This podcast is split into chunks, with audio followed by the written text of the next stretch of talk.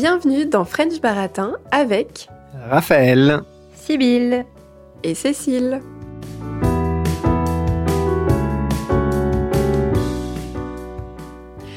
On dit souvent que le sexe est tabou. Mais il y a encore plus tabou que le sexe, l'argent. Et encore plus tabou que l'argent, c'est l'argent dans le couple.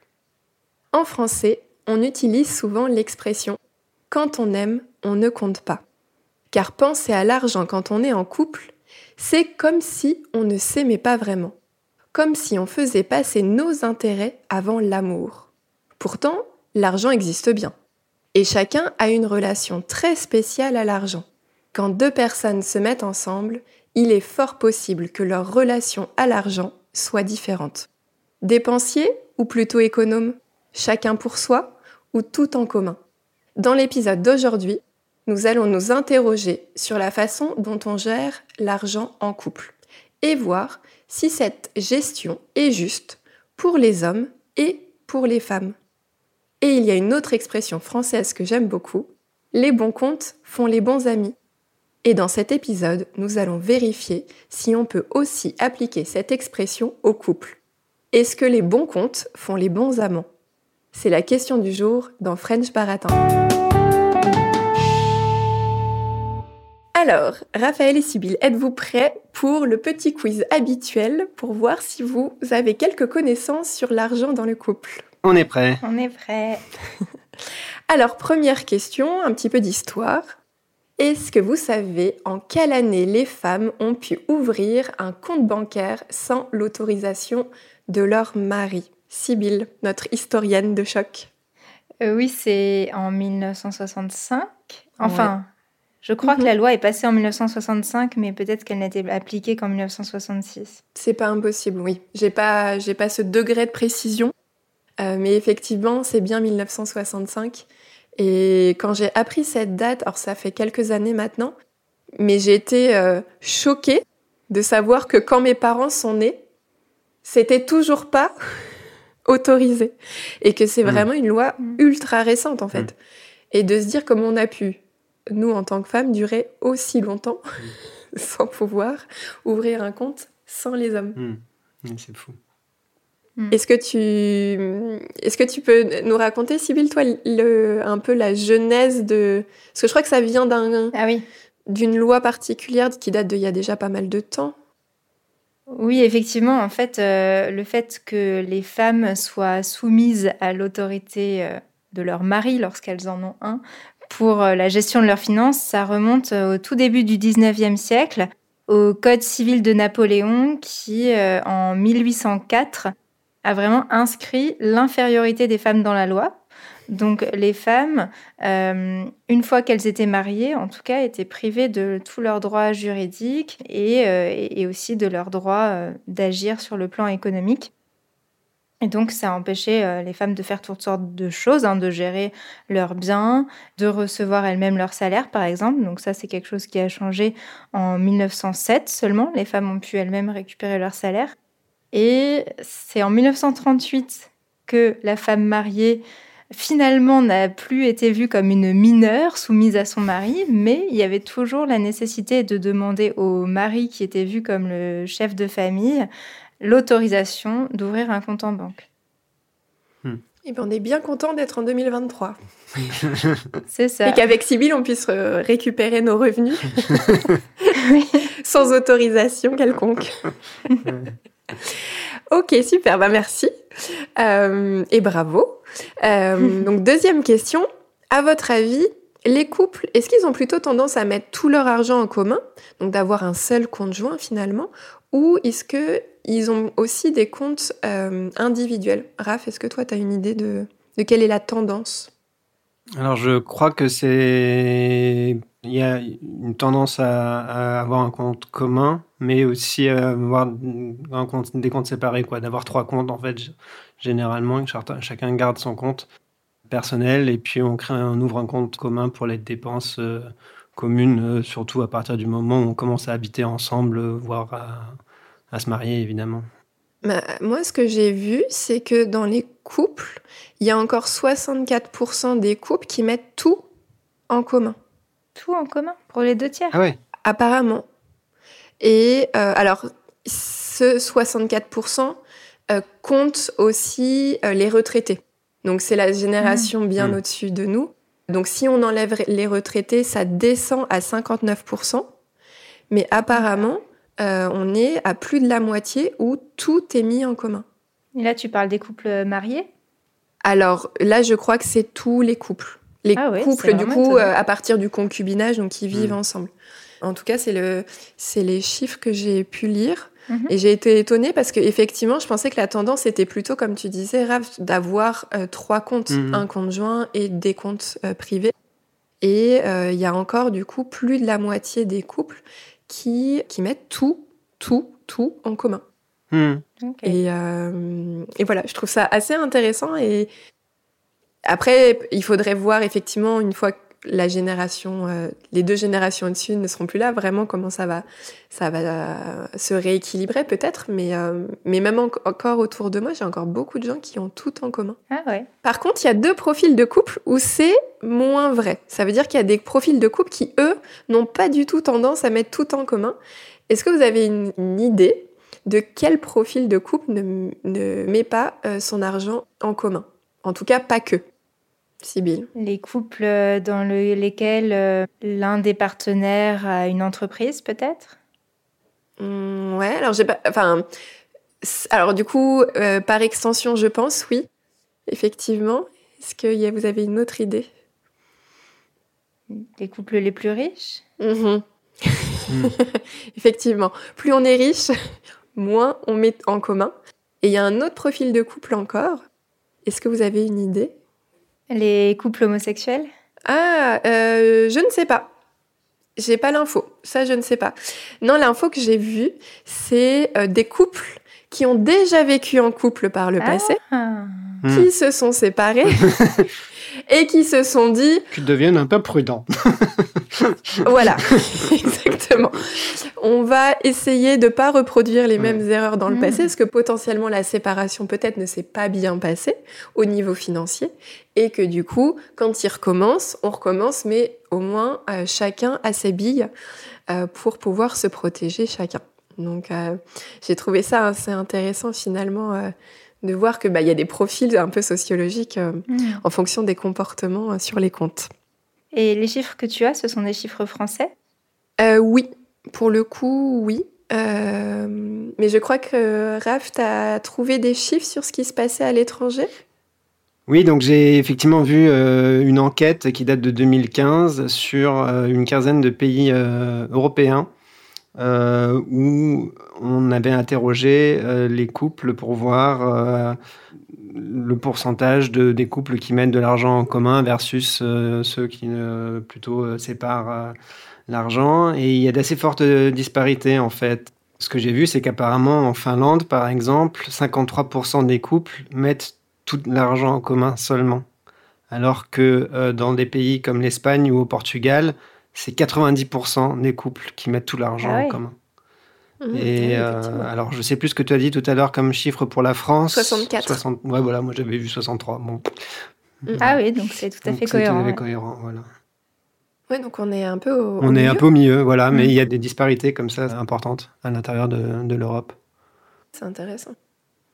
Et est-ce que, parce que du coup on dit que l'argent est, est tabou dans un couple, sauf que euh, bah, ça arrive qu'on se sépare et du coup que l'argent puisse devenir une tension à ce moment-là. Et justement, est-ce que vous connaissez la probabilité de divorcer euh, quand on est marié? Est-ce que vous avez une idée de Ah, quelle probabilité on a quand on est marié qu'en fait il va y avoir une fin? En France, hein, toujours c'est une sur deux, je crois. C'est une chance sur Ah deux. oui. Et j'avais vu que c'est beaucoup plus fréquent à Paris qu'en province. Hmm, ça c'est intéressant comme chiffre. il y a plus de monde. Oui, le marché, C'était vraiment large. une très grosse différence. Quelque chose Ah ouais. comme les trois quarts des, cou- Ah des ouais. couples mariés divorcent en région parisienne et seulement un quart Seulement des couples euh, divorcent en région. C'est pour ça qu'on est parti. euh, À peu près. on est parti. On veut pas que Ah ça nous porte divorce la pas. poisse. D'accord, ok. Euh, bah du coup, j'avais trouvé le chiffre de 44%, donc c'est un tout petit peu moins qu'un couple Ouais, sur deux, mais ça reste énorme. Euh, et d'ailleurs, ce qui est intéressant sur le plan financier, c'est que quand ça arrive, euh, la femme s'appauvrit de 20% au moment de la séparation, alors que l'homme s'appauvrit seulement que de 3%. Donc l'impact économique en cas de séparation est beaucoup plus délétère finalement pour la femme que l'homme. Mm. Donc bon, il y a plein de raisons à ça. On pourra peut-être en, parler, mais, euh, mais en tout cas, c'est l'écart est assez euh, parlant, je trouve. Et enfin, dernière question. Euh, on entend souvent que les hommes ont plus de patrimoine que les femmes. Est-ce que vous pensez que c'est toujours le cas aujourd'hui ou pas? Mm. Est-ce que vous avez une idée? Moi, je dirais que oui. J'ai pas de, j'ai pas de, rien pour appuyer cette affirmation, mais je dirais que oui. Non, non, non, mais ça, ça peut être une intuition, mais oui, oui. Oui, bah, comme le revenu peut produire du patrimoine et que les hommes ont des revenus plus élevés que les femmes et qu'en plus, ils ont plus tendance à investir dans le patrimoine, oui, je pense aussi. Mm. Eh bien oui, et en plus, euh, il a quasiment doublé l'écart. Ah ouais? Ça veut dire qu'il s'est accentué. En combien de temps? Entre, entre 98 et 2015, l'écart de patrimoine entre les hommes et les femmes est passé de 9 à 16% Je trouvais ça assez... Euh, intéressant et étonnant et alarmant de pouvoir en parler. Voilà. Bon, bah bravo, hein, ça fait un bon. Merci. C'est pas mal. Vous avez votre diplôme. On prend les, on prend les félicitations. C'est important, toujours. Alors maintenant, on va rentrer euh, dans le cœur du sujet. Finalement, euh, on va parler de nos expériences puisque on est tous les trois en couple. Je vais commencer par interroger euh, Raph et Sibyl parce que peut-être que certains auditeurs l'ont compris, mais ils sont en couple. Incroyable. Et donc, pour commencer euh, je vais leur poser des questions, cette fois-ci pas à eux séparément d'une certaine manière, mais vraiment à leur entité couple. Voilà. Et mm. après, ils me poseront la question. Donc, l'avantage, c'est que je serai toute seule à parler sur mon couple, donc euh, je pourrais dire un peu ce que je veux. Euh, alors, que nous, on a dû se concerter. Exactement. Faire toute une réunion. tout un conciliabule sur le sujet, mais c'est intéressant du coup. Ouais. Non, c'est j'ai hâte euh, parce que justement euh, pour les auditeurs donc qui nous écoutent, je ne connais pas euh, du tout le, enfin Enfin, je connais quelques informations, mais je ne connais pas tout et j'ai hâte de découvrir leurs réponses. Alors, première question, donc là c'est une réponse pour chacun. quel est votre rapport à l'argent? Est-ce que vous êtes plutôt cigale ou plutôt fourmi? Et pour ceux qui nous écoutent, cigale, c'est quand on dépense beaucoup, et fourmi, c'est plutôt quand on est économe. Ça vient d'une fable de La Fontaine. Tout à fait. Alors, Raphaël alors moi je suis plutôt euh, fourmi, euh, j'ai plutôt un côté un peu euh, prudent et avec les dépenses, un peu une inquiétude, un besoin de, constituer un peu des réserves et, et voilà je suis je suis un peu le euh, le, stressé de l'argent du, couple, si on veut. ouais, bah moi je n'irai pas jusqu'à dire que je suis une cigale, il faut pas exagérer non plus, mais je suis euh, effectivement euh, beaucoup moins inquiète de l'argent parce que je suis plus optimiste en général, donc ça s'applique aussi à l'argent. J'ai toujours l'impression que si on manque un peu d'argent à un moment donné, ça va s'améliorer dans le futur. et surtout, je supporte pas trop l'idée que on soit bloqué pour des raisons d'argent. Alors, euh, je sais que c'est irrationnel de vouloir le contraire, mais euh, ça, m'agace profondément de me dire, par exemple, je ne peux pas partir en vacances parce qu'on n'a pas assez d'argent. Donc, ça ne veut pas dire que je vais me mettre à dépenser tout notre argent pour partir en vacances, mais dans ce cas-là, je vais chercher d'autres solutions, euh, des solutions moins chères, mais voilà, j'aime pas du tout que l'argent soit une limite parce que je trouve ça assez agaçant et, euh, injuste puisque dans la société, certains ont plus d'argent que d'autres. Et donc, euh, j'essaye de trouver des solutions pour qu'on puisse faire un maximum ce qu'on veut faire, même euh, s'il y a une contrainte d'argent. Ok, hmm, intéressant. J'ai appris des choses. alors, deuxième question. Quelle est votre situation maritale? Et pourquoi vous avez choisi ce statut plutôt qu'un autre? Alors, euh, ben, nous, donc, on est, on est, on est mariés. Euh, on a un très beau mariage. et on a choisi de ne pas faire de contrat de mariage. Donc, c'est le statut euh, de mariage par défaut, hein, le régime matrimonial par défaut. celui de la communauté réduite aux acquets, ce qui veut dire en fait que ce qu'on possédait avant le mariage, euh, ce sont, enfin en fait du coup on distingue en fait entre les biens propres et les biens communs. Parce que ce qu'on avait avant le mariage sont les biens propres qui n'appartiennent qu'à la personne qui les a achetés ou reçus. Et puis les biens communs, c'est ce qu'on achète après le mariage et qui du coup appartient aux deux membres du, couple. Et par contre, euh, après, euh, si euh, l'un de nous touche un héritage ou une donation, eh bien ce sera ça, ça devient un, bien propre en fait. C'est uniquement pour la personne concernée, quoi. après, il y a d'autres possibilités hein, de régimes matrimoniaux, comme la séparation de biens ou d'autres, où il faut alors faire un contrat, une démarche auprès d'un notaire. Euh, mais euh, voilà, nous on a décidé de plutôt euh, choisir ce statut-là parce que finalement on n'avait pas de, de, de, raison spécifiquement de, de, de séparer des biens. Quoi. On n'avait on avait, on avait pas grand-chose à séparer. Donc. Et pourquoi le, le mariage du coup plutôt qu'un simple pax par exemple ou du concubinage ou... Alors on était paxé avant de se marier mariage finalement euh, là c'est vrai que ça, on a pas trop discuté de pourquoi bah... à, part la, à, part la, dimension romantique euh, bah voilà, au-delà non, de la bien, ben, voilà mais ça. je veux dire parce qu'on voilà, c'est ça bah oui. c'est ça non mais je veux dire euh... bah c'est très bien alors oui, je pense que principalement, euh, on a choisi de se marier pour la dimension romantique, mm -hmm. mais sur le plan financier, on s'était peut-être un petit peu renseigné mm. aussi.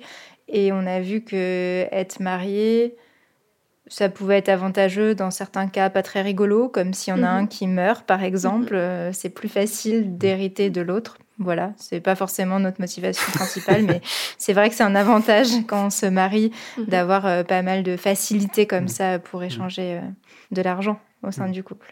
Très bien, super. Et euh, je voulais euh, rajouter quelque chose sur euh, le fait qu'on n'avait pas de besoins spécifiques, comme dit Raphaël. Euh, notamment, on n'avait pas de prêt en cours de remboursement. Mmh.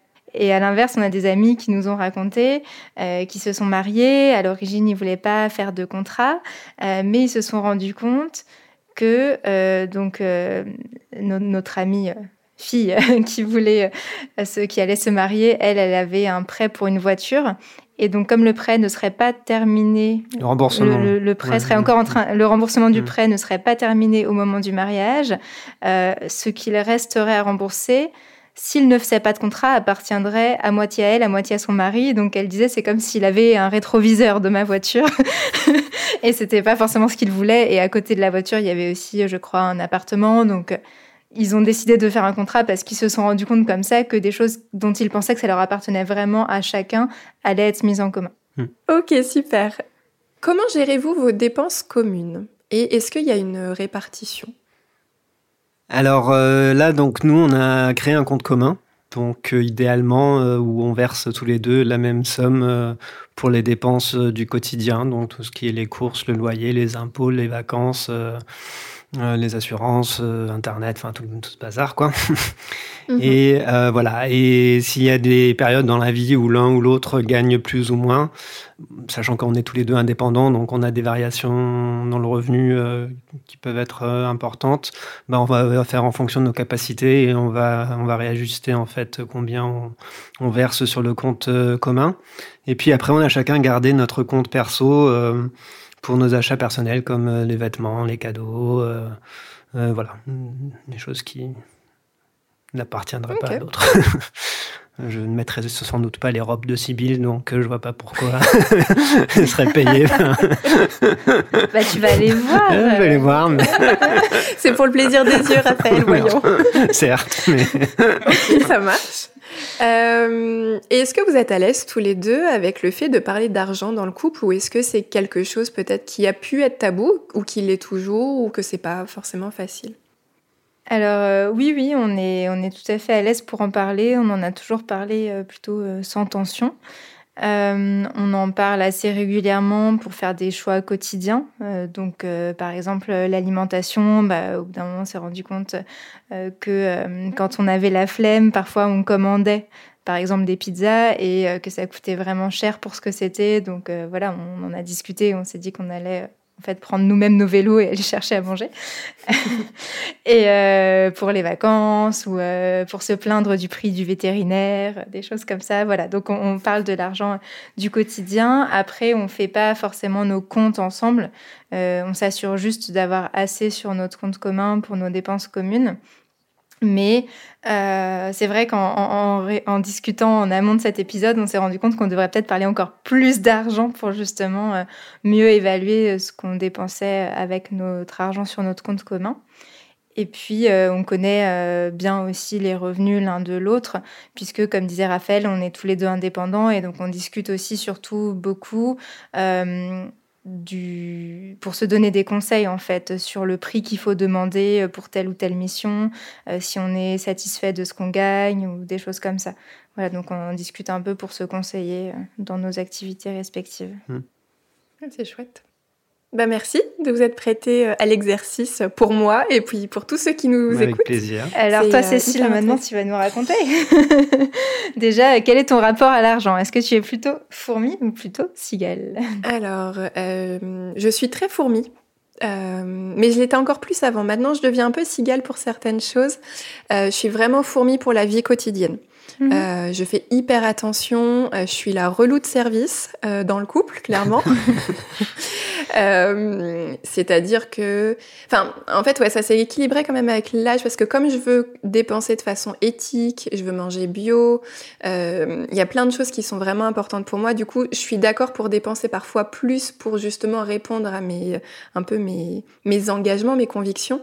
Euh, mais pour autant, je fais hyper attention euh, et j'essaye. On parle souvent de petites économies et je suis vraiment là-dedans. Euh, la dernière fois, je sais plus si on en parlait, mais quand on allait manger une glace ensemble à Strasbourg, je sais plus si je vous disais que je, quand je prenais une glace, j'en prenais toujours qu'une boule.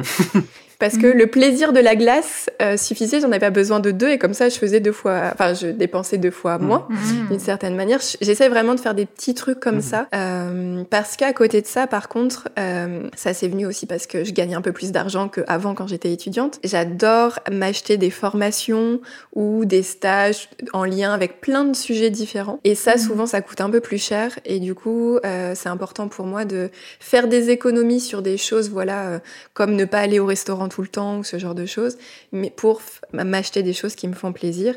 Et, euh, et par contre, je suis hyper euh, un peu dans le contrôle parce que j'ai euh, mes tableaux Excel de budget ah qui sont remplis au centime près et je sais exactement quel objectif d'épargne je veux chaque mois. Et du coup, voilà, c'est extrêmement clair et, et, dans mon couple, du coup, je suis appelée la ministre du budget. Euh, voilà, ça me plaît de faire ça, et euh, mais c'est parce que, par contre, je suis clairement la flippée euh, de l'argent dans le couple, et en fait, contrôler, ça me permet en fait, ça m'a permis de m'apporter de la sérénité, parce qu'avant, je ne comptais pas et j'avais toujours peur de manquer, alors que maintenant, je compte et je sais du coup que bah, je ne vais pas manquer parce que je sais où j'en suis. Donc euh, voilà, j'ai fait pas mal d'ajustements là-dessus euh, pour être un peu moins relou et plus sereine. Voilà. C'est impressionnant de faire tout ça. Mm. Je vous montrerai si vous voulez. voilà. Et alors, quelle est euh, votre situation conjugale avec ton compagnon? Alors, actuellement, on est en concubinage, donc euh, à l'heure où on enregistre cet épisode. Donc, euh, concubinage en France, ça veut dire qu'on vit ensemble, mais qu'on n'a aucun statut officiel aux yeux de la loi. Euh, mais par contre, quand vous écouterez cet épisode, normalement, si tout se passe bien, on sera paxé. Et, félicitations. on apprend des choses en direct. Super. Du coup, oui, à l'heure où vous écouterez ce podcast, on sera paxé. Euh, et du coup, on a fait ce choix, euh, alors pas pour des questions romantiques, euh, même si on s'aime, ça ne n'enlève rien à, cette, euh, à, cette information-là. Ça reste un engagement, par contre, qui est fort. Euh, mais c'est parce qu'on vient d'acheter un appartement ensemble. Hmm. Et euh, bah, justement, dans les cas pas rigolos, comme le cas où l'un de nous meurt, si on restait en concubinage, ça voulait dire qu'on avait le droit à rien sur hmm. cet appartement. Et, et, en fait, le fait d'être paxé, ça nous donne l'autorisation de faire un testament et de hmm. Pouvoir voilà, nous mettre mutuellement sur le testament de l'autre dans le cas où il y a un décès. Parce que ça enlève notamment aussi les frais de succession. Hmm. Euh, puisque en concubinage, on est une personne, ce qu'on appelle lambda, alors que si on est, un, on est paxé, on n'a plus de frais de succession. Donc c'est un choix vraiment qui, euh, moi, m'importait énormément parce qu'on venait mm. d'acheter un appartement. Donc euh, sinon, on serait resté en concubinage si on n'avait pas eu de... Mm. Donc, donc voilà, donc un pax en France, c'est comme un petit mariage, sauf que c'est purement administratif, clairement. C'est pour ça que souvent les gens le font pas de façon romantique puisque euh, c'est pour avoir des avantages fiscaux ou en cas de décès. Voilà, donc ça c'est notre situation maritale. On se réjouit que vous ayez des avantages fiscaux.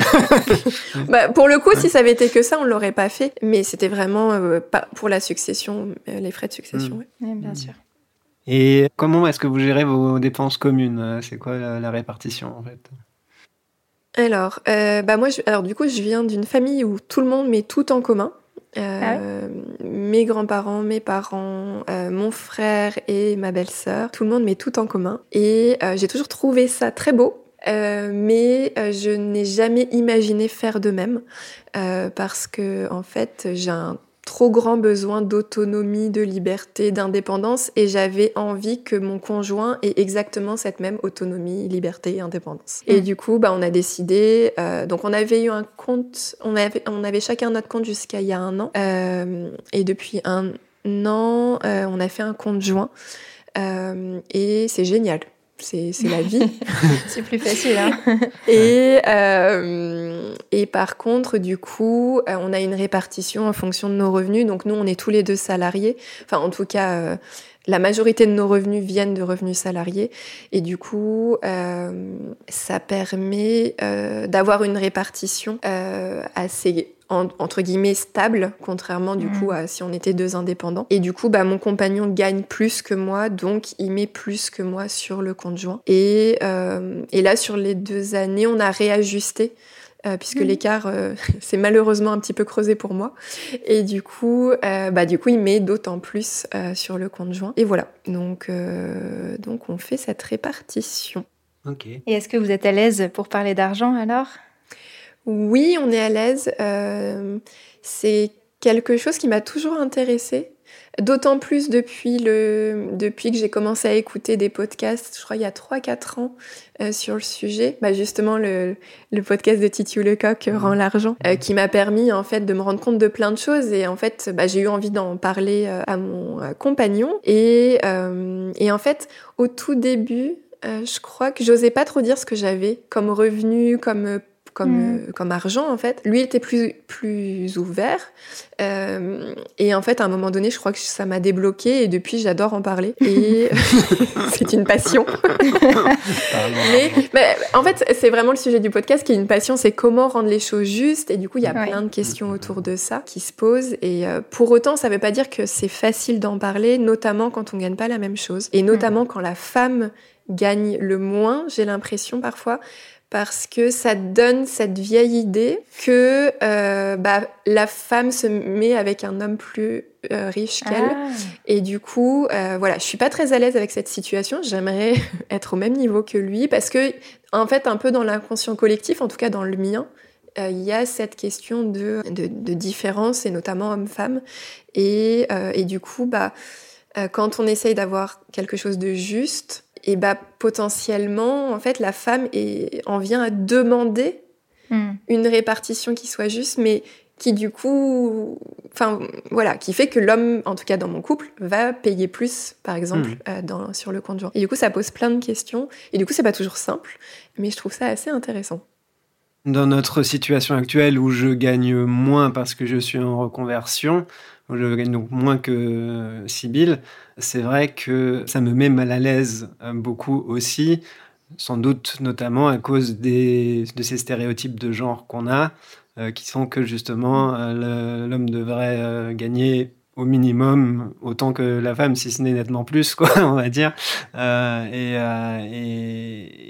et, voilà, c'est un truc qui me prend la tête, même si, même si ça n'a pas de sens, quoi. Mmh Bah, c'est hyper intéressant, effectivement. Parce que moi aussi, ça me prend la tête, tu vois. Mmh, mmh, mmh. Donc l'idéal, c'est de gagner pile, pareil, Ouais, c'est- peut-être. bah, ouais. Bah, alors ça, c'est c'est du surtout coup, euh, L'idéal, c'est surtout de, de, de, de retirer la notion de genre dans, du, du- du débat, quoi, Ouais. finalement. Euh, Ouais. Parce que. pour dégenrer le sujet, il faudrait du coup que, euh, que les hommes et les femmes en moyenne gagnent du coup la même chose. Enfin, parce qu'aujourd'hui, Hmm. la proportion du coup là d'hommes euh, qui gagnent plus est beaucoup plus importante. Et effectivement, je comprends tout à fait euh, que à l'inverse, euh, quand on n'est pas dans la situation où l'homme gagne le plus, bah ça crée ça, ça crée un- aussi dans l'inconscient Hmm. quelque chose où on se dit euh, je suis pas dans la norme. Dans, Enfin, dans mon rôle, Mais, entre euh, guillemets, quoi. Ou dans ma- Oui, oui, complètement. mais euh, ok, le débat est lancé.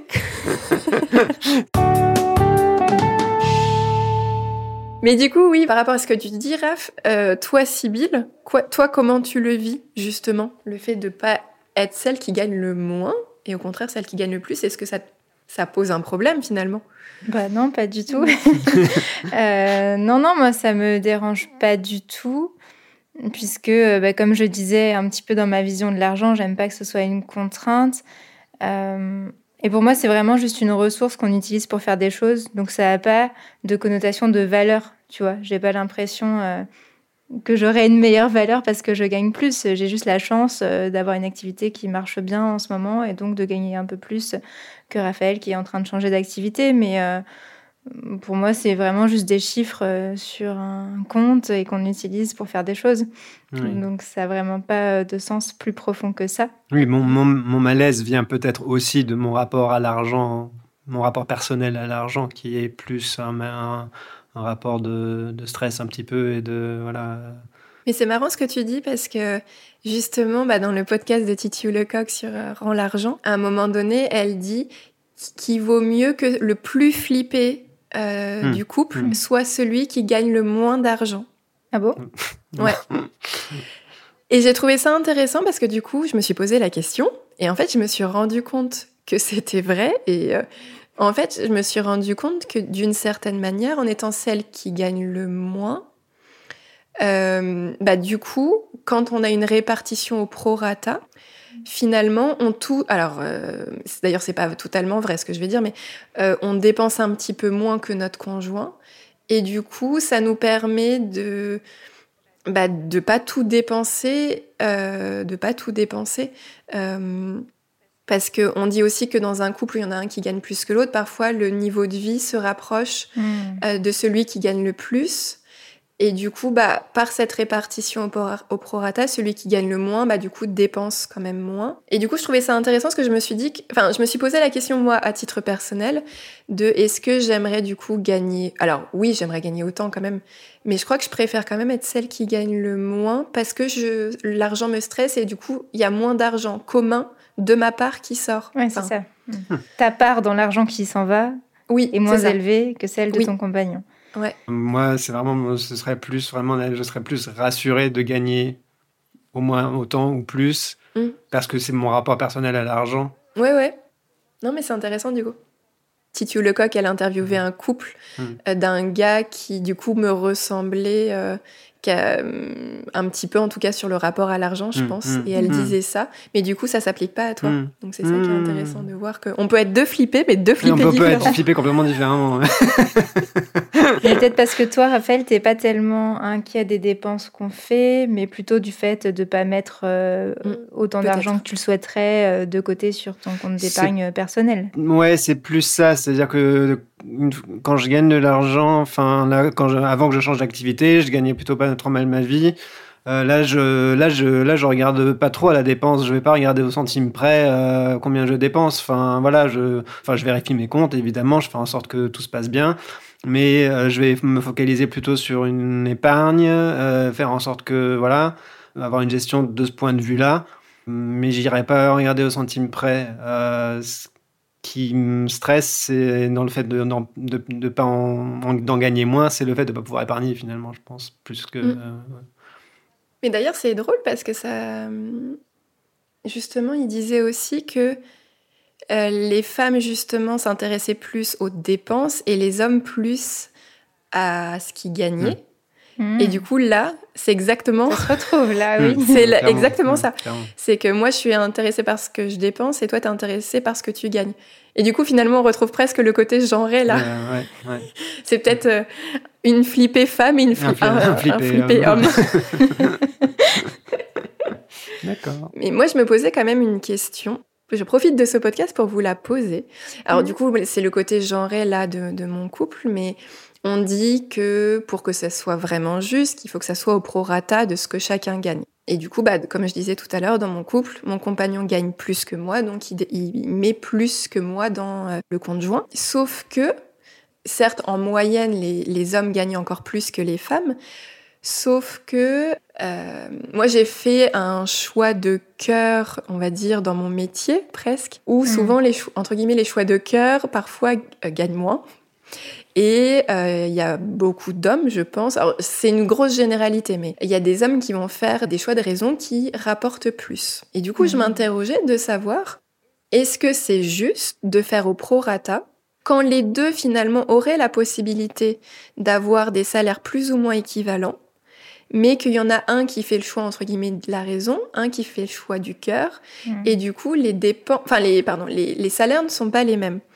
Euh, voilà, je me posais cette question parce que je me dis est-ce que c'est juste finalement que je mette moins que mon compagnon alors que je sais très bien que les métiers dans lesquels j'ai envie d'évoluer ne sont pas des métiers qui gagnent alors que je pourrais peut-être faire d'autres métiers qui gagnent plus? Hmm.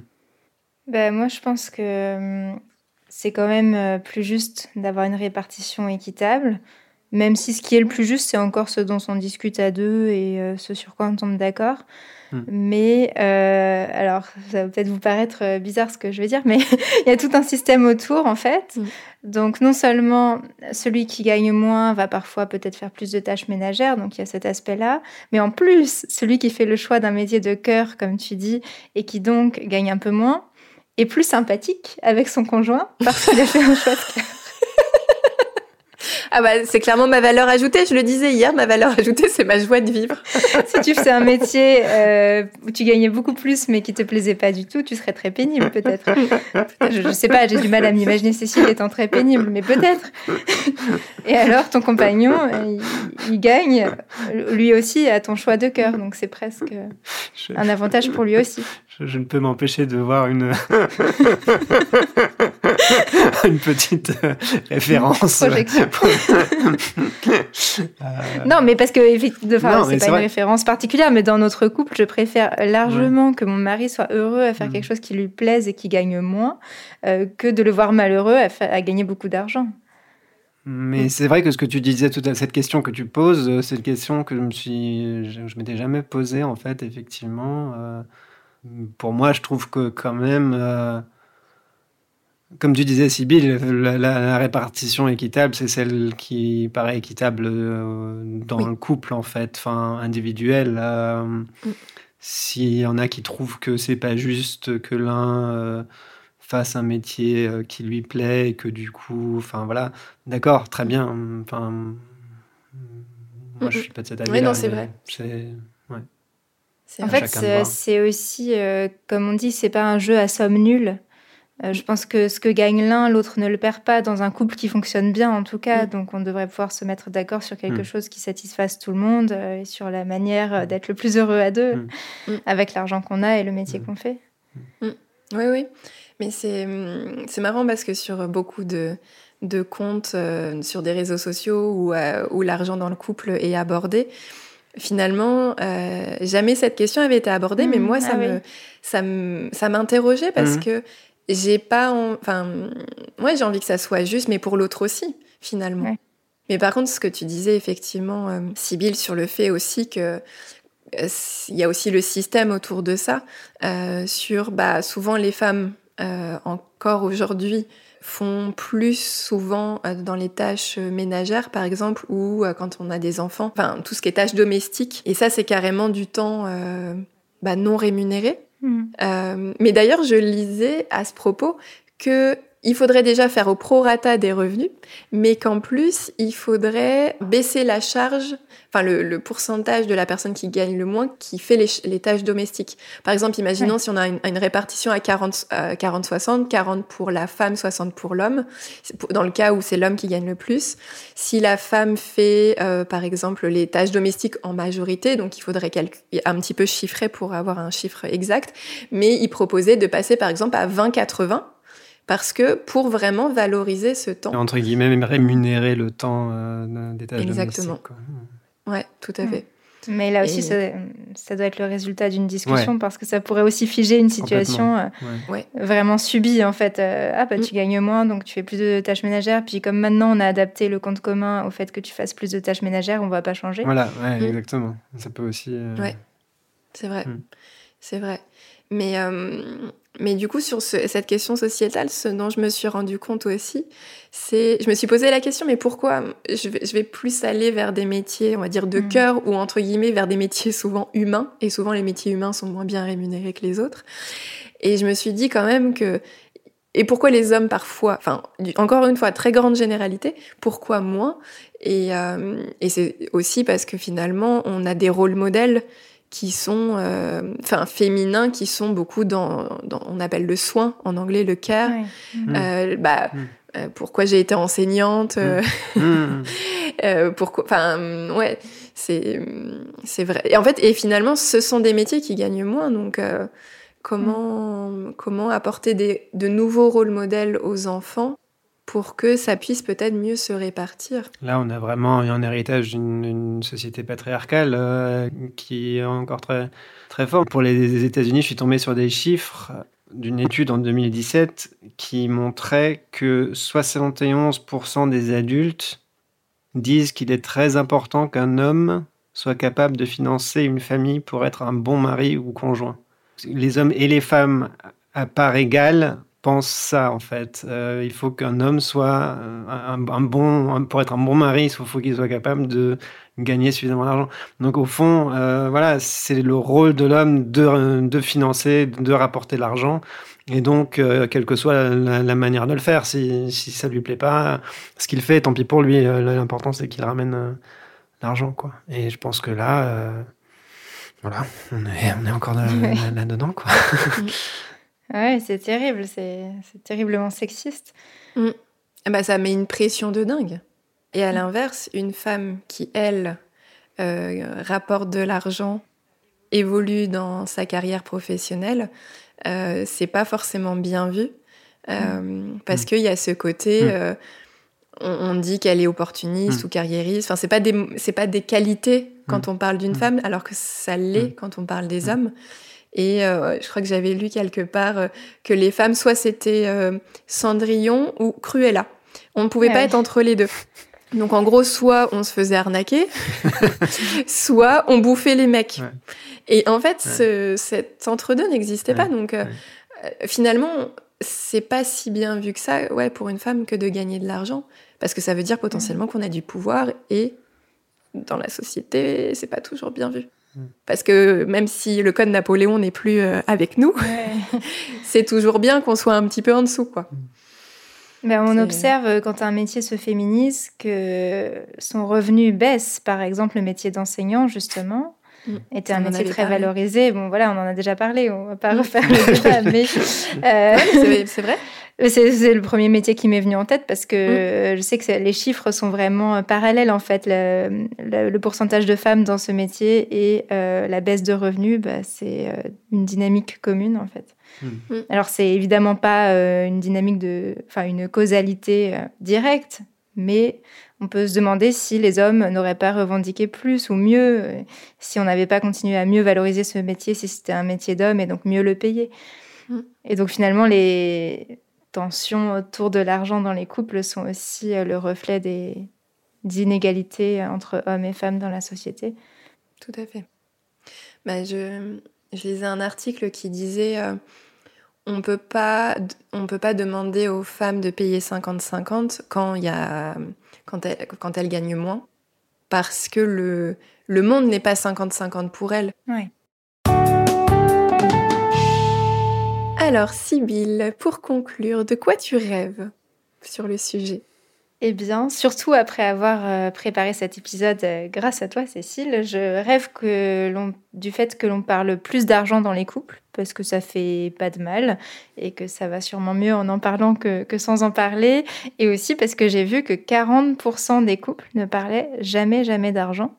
Et parmi ces couples, il y en a qui ont même des enfants. C'est vrai que ça fait aussi écho à des histoires que j'ai pu entendre de euh, une des deux personnes du foyer qui cache euh, complètement la situation financière du couple à l'autre, qui s'en occupe pas. Euh, j'ai entendu parler aussi du fait qu'on pouvait parler de violence économique et que plus souvent c'était les femmes qui subissaient ces violences économiques. Donc le fait par exemple que son conjoint utilise son argent à elle pour des dépenses purement pour lui, par exemple. Mais au-delà de ces cas extrêmes, je pense vraiment que ça fait du bien à tout, le monde d'en parler et qu'on est plus serein en en discutant. Et puis, je rêverais aussi d'un monde où euh, être un homme ou être une femme ne serait pas du tout un sujet dans la gestion de l'argent dans un couple et qu'on puisse tout simplement euh, gérer son argent comme on l'entend, euh, librement, et, sans se demander euh, si, comme on est une femme, il faut qu'on fasse tel type de dépenses, et comme on est un homme, euh, on doit absolument investir de telle ou telle manière. Hmm. Super, merci, c'est un joli rêve. Et toi, Raph? Ben Moi, c'est vrai que on a dit que les femmes étaient défavorisées au sein du couple à cause du type de métier qu'elles choisissaient. mais j'ai lu aussi qu'à l'échelle de la société, on gagnerait à ce que les comportements typiquement masculins soient moins valorisés. Euh, parce que souvent les hommes prennent plus euh, de risques, on va dire physiques, donc ils vont peut-être avoir plus d'accidents, euh, il va y avoir plus, ils vont plus être agressifs, avoir des comportements agressifs, des choses comme ça. et donc, ils représentent un coût important pour ben, la justice, la santé, pour l'État de manière générale. Il y a un calcul qui a été fait. Si, entre guillemets, les hommes se comportaient plus comme des femmes, euh, on ferait une économie de 95 milliards d'euros, ce qui permettrait de réduire à zéro le déficit de l'État. C'est pas vrai. C'est dingue. J'ai halluciné. Enfin... Donc on sait ce qu'il nous reste à faire. Hmm. Soyez comme nous. On pourrait au moins éviter de se taper dessus sans raison. Voilà. Oui, voilà. c'est déjà un appareil. Des attentes assez basses. c'est clair. Euh, voilà. Et toi, Cécile? Alors moi, je rêve d'éducation financière. J'aimerais que ça devienne une, matière à l'école euh, parce que je me suis rendu compte en fait que euh, bah, moi, c'est il y a quelques années, finalement, que j'ai commencé à m'intéresser un petit peu à l'argent. Euh, et euh, ça fait très peu de temps, bah, c'est grâce notamment bah, au podcast Rends l'argent qui m'a vraiment mis, euh, qui m'a permis de me de conscientiser justement les différences entre les hommes et les femmes et qui m'a permis aussi de, dans mon couple, bah de, de, proposer euh, justement une répartition pro rata et qui fait qu'aujourd'hui j'ai l'impression en tout cas qu'on a une une gestion juste, en tout cas le plus juste possible, euh, en tout cas au sein de notre foyer. Et, euh, et, je remercie du coup, en fait, toutes ces personnes qui ont fait mon éducation financière et où j'aimerais que ça soit diffusé au plus grand nombre. Je remercie donc euh, Héloïse Boll qui a écrit le livre Les bons comptes font les bons amants, qui m'a du coup donné l'idée de ce titre d'épisode.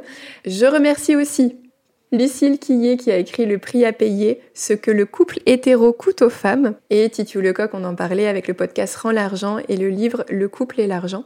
Et il y a un livre aussi qui est sorti récemment qui s'appelle Autune citoyenne et qui est hyper intéressant, euh, justement pas que sur le foyer d'ailleurs, mais euh, de façon euh, plus générale, mais qui fait encore une fois une éducation financière. Et je pense que, euh, bah, on dit que le savoir c'est le pouvoir, mmh.